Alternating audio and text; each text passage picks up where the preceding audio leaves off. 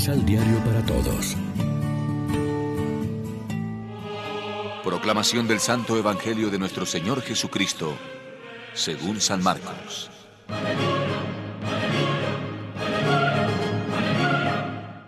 Así entró Jesús en Jerusalén y se fue al templo.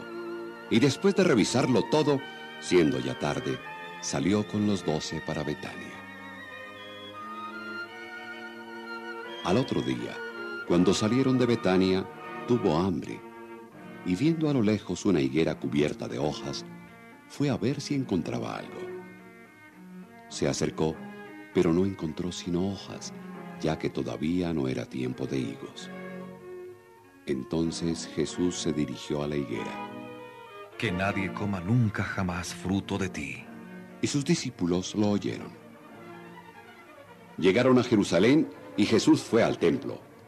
Ahí comenzó a echar fuera a los que se dedicaban a vender y a comprar en el templo. Tiró al suelo las mesas de los que cambiaban dinero y los puestos de los vendedores de palomas, y no dejó que transportaran cosas por el templo. Y les hizo esta advertencia. ¿No dice Dios en la Escritura, mi casa será llamada casa de oración para todas las naciones? pero ustedes la han convertido en refugio de ladrones. Los jefes de los sacerdotes y los maestros de la ley, al saber esto, se preguntaron cómo podrían deshacerse de él. Porque le tenían miedo, ya que su enseñanza producía gran impacto en el pueblo. Y al anochecer salió de la ciudad. Cuando pasaron de madrugada vieron la higuera que estaba seca hasta la raíz. Pedro se acordó de lo del día anterior y le dijo, Maestro, mira, la higuera que has maldecido está seca. Jesús respondió, Tengan fe en Dios. Les aseguro que el que diga a este cerro, levántate de ahí y tírate al mar.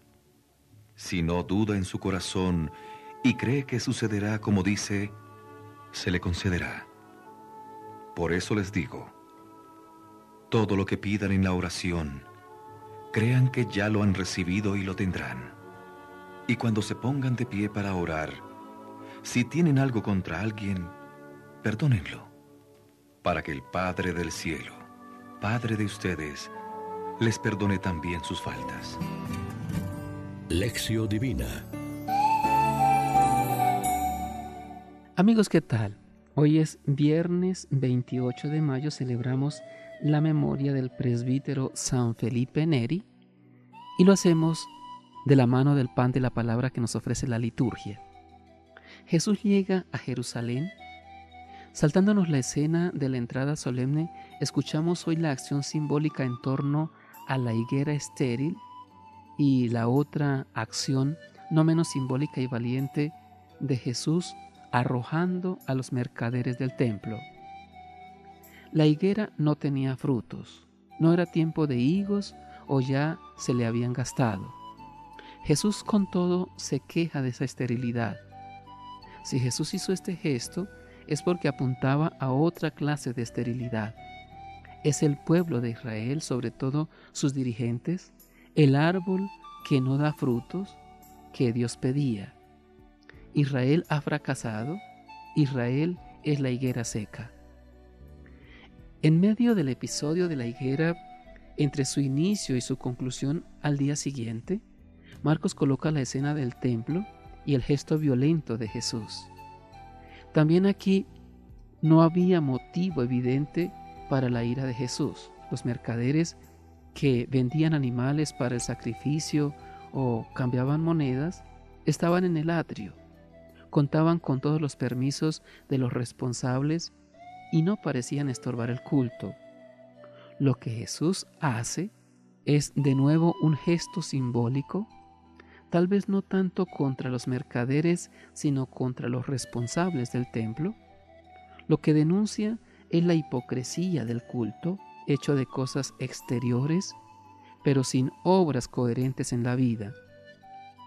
También quiere subrayar Jesús que el culto del templo debería ser más universal, sin poner trabas a los extranjeros.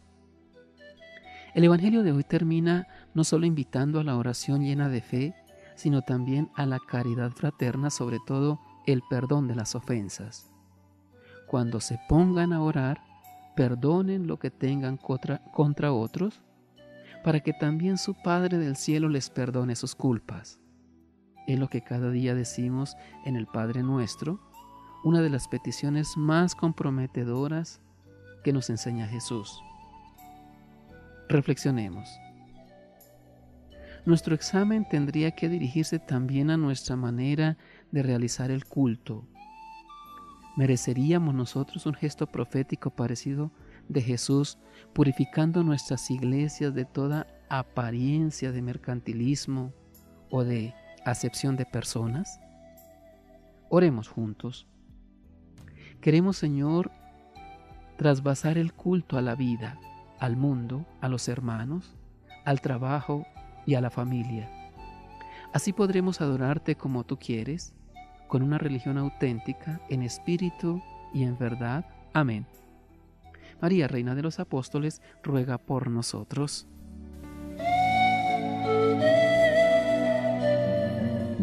Complementa los ocho pasos de la Alexio Divina adquiriendo el emisal Pan de la Palabra en Librería San Pablo o distribuidores. Más información www.sanpablo.co Pan de la Palabra. Vive la reflexión.